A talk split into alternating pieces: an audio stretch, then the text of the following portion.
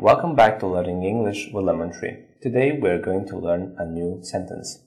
This question is really, really important for those people who like smoking. So if you're in a restaurant and you want to have a smoke, then you need to ask this. Is smoking allowed? Is smoking allowed? Is smoking allowed? Is smoking allowed? Is smoking allowed? So allow, be allowed, it means to have permission to do something. You can do something.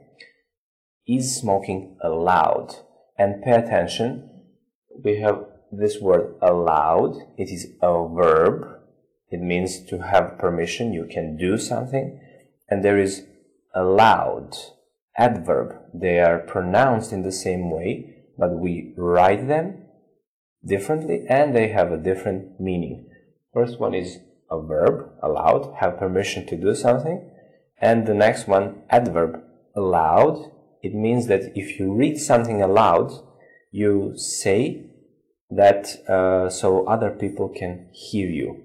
So read this poem aloud. Say it aloud so others can hear you. Hear you. Thank you for watching. See you next time. Bye.